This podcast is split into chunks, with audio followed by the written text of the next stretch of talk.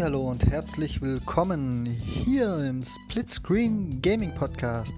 Ich bin der Michael und ich habe eine kleine Review für euch. Allerdings möchte ich ab jetzt nur noch Trucker Joe genannt werden, denn ich habe mir Truck Driver angeguckt.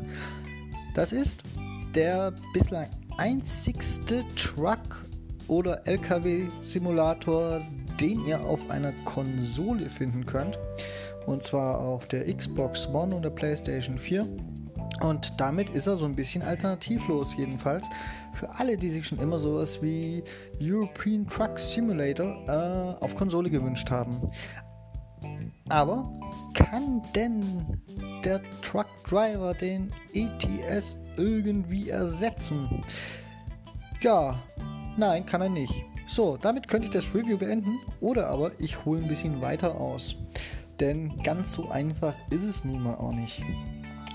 Das Spiel wurde von Sudesco veröffentlicht und es bietet ja, es bietet Truckfahren. Juhu. Ähm, das ist natürlich jetzt ein bisschen einfach ausgedrückt. Aber ihr habt ein paar Trucks zur Auswahl, beziehungsweise zu Anfang ein und könnt euch später hocharbeiten und andere Trucks kaufen. Und die fahren sich alle auch so ein bisschen unterschiedlich, aber jetzt nicht so hart unterschiedlich.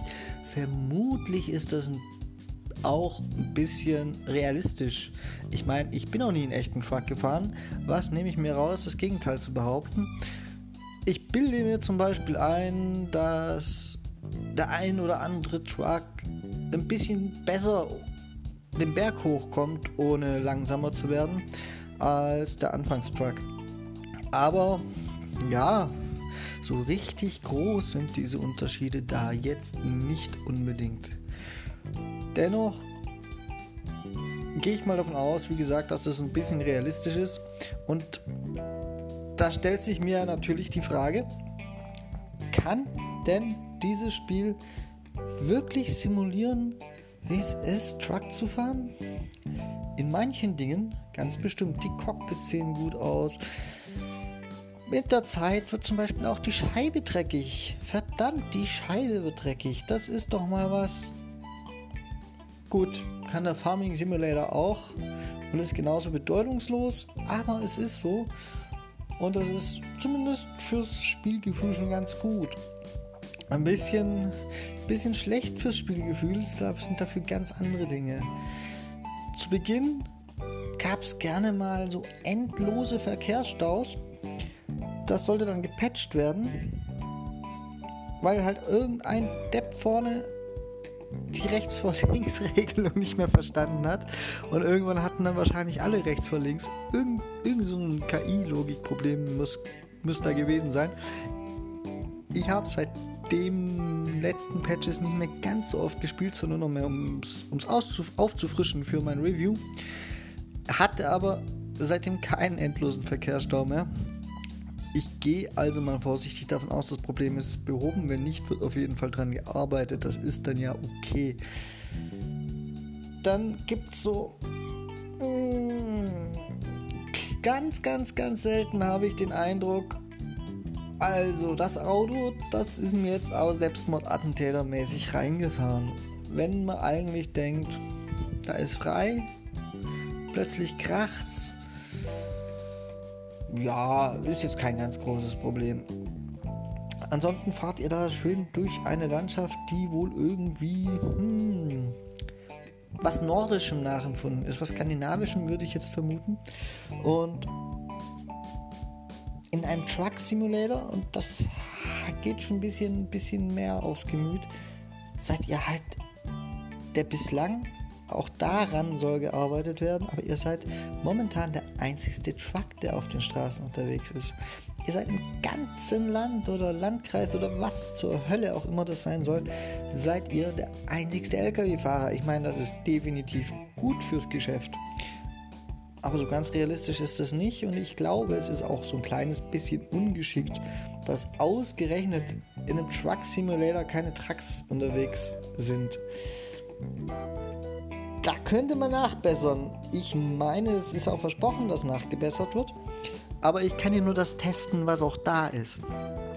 Grundsätzlich, ein kleiner Ausflug, bevor wir wieder zum Negativen gehen, nochmal was Positives. Sudesco hat auch wirklich als Publisher oder was zur Hölle, die sind, die sind nicht Entwickler, die haben sich sogar ein neues Entwicklerteam geholt, um das Spiel zu verbessern. Es ist also wohl irgend so ein bisschen eine Auftragsarbeit, wenn ich das richtig zusammensetze. Und Sodesco scheint da wirklich hinterher zu sein, ist committed. Die bringen zu all ihren Spielen wöchentliche News auf YouTube, so Inhouse-News ähm, bringen extra Videos zu jedem kleinen Update und regelmäßige Updates gibt es, an was gerade gearbeitet wird. Also die Kommunikation, der Support sind vorbildlich und ich gehe davon aus, dass das Spiel sich wahrscheinlich oft genug verkauft hat, dass das auch noch ein bisschen so bleibt. Und da können sie dann gleich einiges verbessern, meiner Meinung nach. Zum Beispiel es wird so ein bisschen der Eindruck erweckt, dieses Spiel hätte, hätte so einen kleinen Open World, wo man seinen Truck rumfährt, aber das ist halt mehr so eine Need for Speed ganz früher Open World. Also jede Straße ist mit einer Leitplanke abgegrenzt und diese Leitplanke ist auch aus Beton. Also außer auf ein paar Höfe, wo ihr halt auch was einladen und abladen könnt, beziehungsweise könnt ihr nicht, ihr könnt die Anhänger dort abholen und äh, abstellen. Abgesehen von diesen Höfen gibt es kaum was Unwürdiges, eigentlich gar nicht. Es gibt einfach nur mit Betonleitplanken abgetrennte Straßen und selbst, selbst auf einem kleinen Kiesweg, Schotterweg, Feldweg, was auch immer das sein soll, der zu einer Baustelle führt. Das ist ein Questgeber für, ja, so Bautransporte halt. Und selbst auf diesem Schotterweg, der einfach nur zur Baustelle führt, haben sie, bevor sie das Haus überhaupt angefangen haben zu bauen, wahrscheinlich direkt mal Betonleitplanken hingesetzt. Die sind übrigens nicht aus Beton, jedenfalls an den meisten Stellen. Ich nenne sie nur so, weil sie unzerstörbar sind. Und das finde ich ein bisschen schwach. Hm, ich, ich hätte mir da so ein bisschen die Möglichkeit gewünscht, mit dem Truck auch mal abseits ausgetretener Pfade tatsächlich über den Feldweg zu fahren. Dass man mit dem Truck, wenn man einen Fehler macht, vielleicht in der Wiese landen kann. Kann so nicht passieren. Ihr kriegt halt ein bisschen Schaden, wenn ihr es übertreibt und gegen eine Leitplanke rasselt und das war's. Und die Abwechslung die ist auch so ein bisschen mäh. Nun kann man von einem Truck Simulator nicht arg viel Abwechslung verlangen. Ich meine, er simuliert, wie ihr Truck fahrt. Was will man mehr? Aber letztendlich ist es komplett egal, welche Fracht ihr gerade äh, transportiert. Ob ihr beispielsweise Fische oder irgendwelche Materialien für den Bau transportiert, äußert sich in einem ein bisschen anders aussehenden Anhänger oder manchmal auch deutlich anders aussehenden Anhänger. Und das war's. Ihr merkt keine Unterschiede, keine Gewichtsunterschiede. Die Anhänger sind nicht verschieden breit oder verschieden lang, soweit ich das beurteilen kann. Und fahren sich dementsprechend auch genau gleich. Es ist komplett egal, was ihr da hinten dran hängen habt. Ihr müsst es halt transportieren. Und es ist jedes Mal gleich. Und das ist ein bisschen schade. Jeder Transport dauert dann so, ja, ich würde sagen, die ganz leichten Quests sind bestimmt schon so in 5 Minuten erledigbar und die längeren brauchen wahrscheinlich so 20 bis 30 Minuten. Deswegen ist das ein nettes Spielchen für zwischendurch tatsächlich. Wobei es natürlich auch ein bisschen davon abhängt, ob ihr euch jetzt an die Verkehrsregeln haltet, ob ihr jeden schneidet, überholt oder ob ihr schön da, wo 50 km/h Schilder stehen, mit 50 km/h fahrt, wie ihr auch müsst, sonst werdet ihr geblitzt, was leider keinerlei tragische Auswirkungen hat. Ihr zahlt halt ein paar hundert Euro in Strafkästchen und dürft fröhlich weiterfahren. Und das macht ihr auch die ganze Zeit. Das Einzige, was diesen äh, Loop von immer gleichen Fahrten unterbricht, ist, dass ihr hin und wieder mal euer Fahrzeug, wenn ihr es zu oft übertrieben haben solltet, reparieren könnt. Dazu müsst ihr nach Hause fahren Oder ihr müsst euch rechtzeitig, bevor der Tank leer ist, eine Tankstelle suchen und bevor ihr am Steuer einschlaft, müsst ihr äh, ein Schlafplätzchen suchen.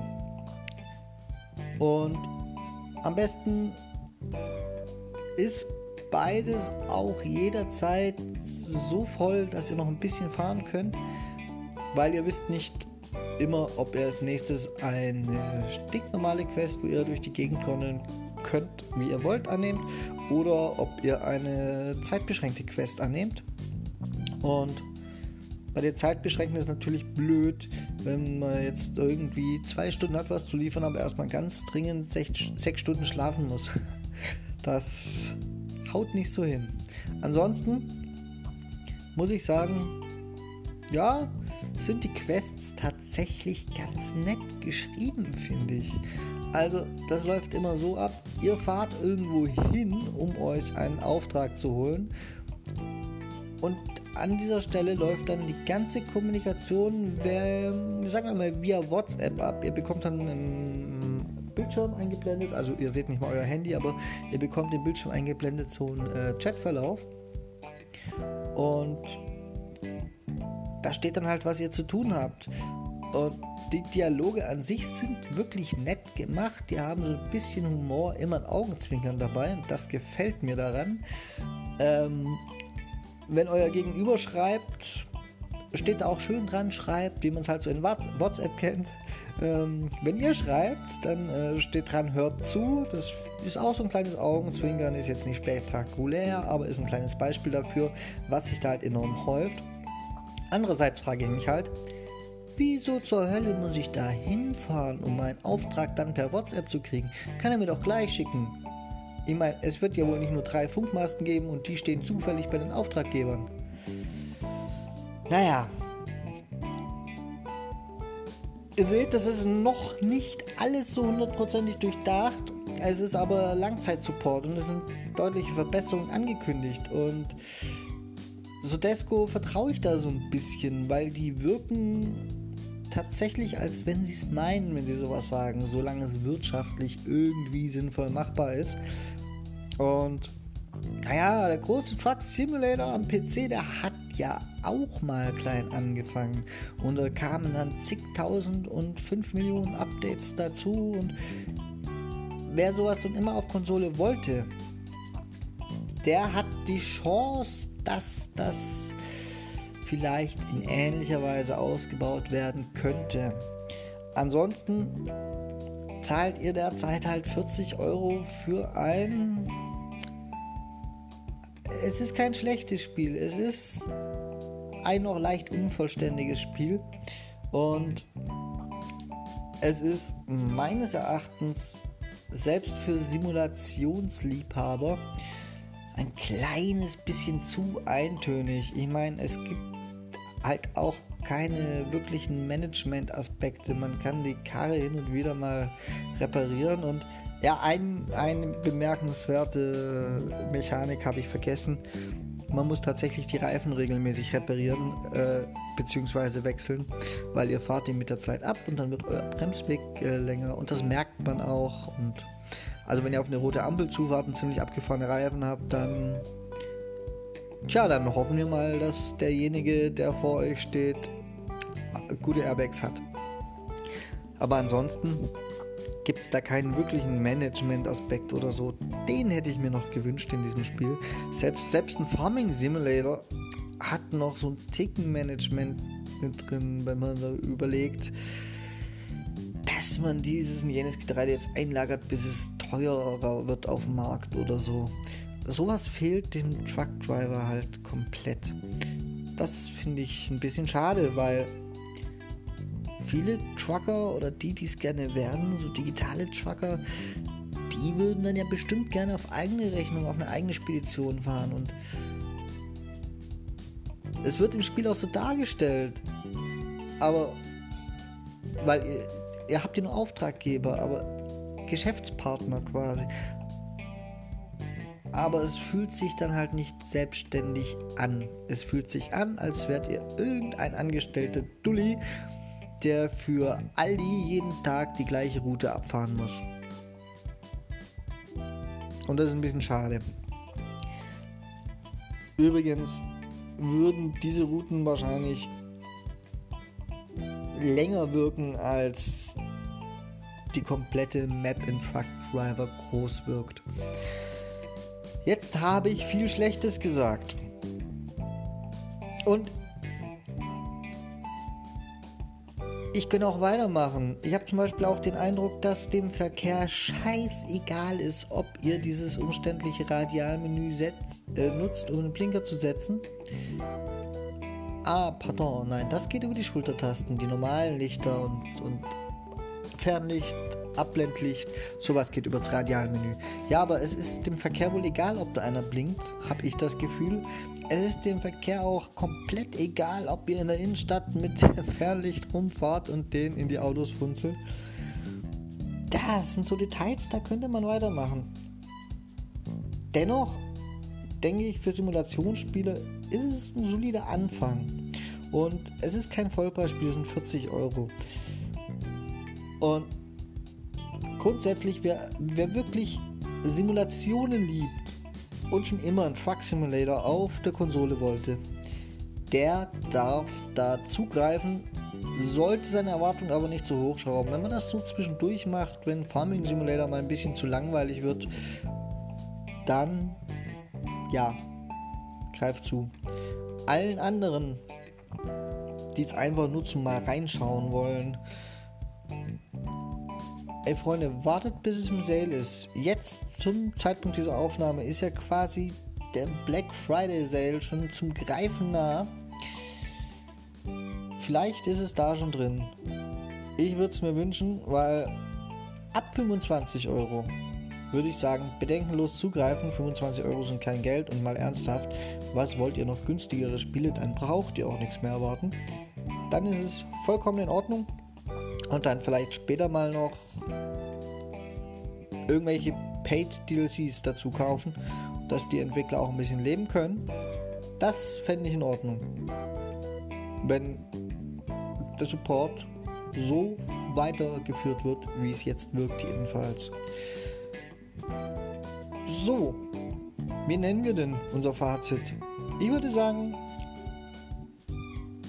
Kaufempfehlung mit gewissen Einschränkungen für Genrefans.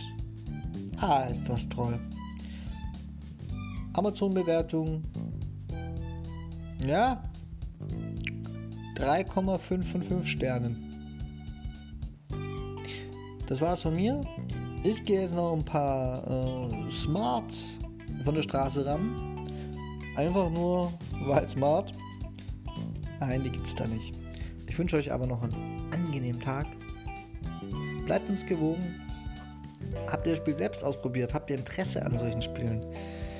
Teilt uns das mit per Mail an gamingpodcast.splitscreen at gmail.com oder auf Twitter at castsplitscreen. Und wir hören uns dann am Wochenende wieder, vermute ich, mit unserem wöchentlichen Talk wo es dann sehr, sehr stark um die Xbox gehen wird. In diesem Sinne, bye bye, tada und bis zum nächsten Mal.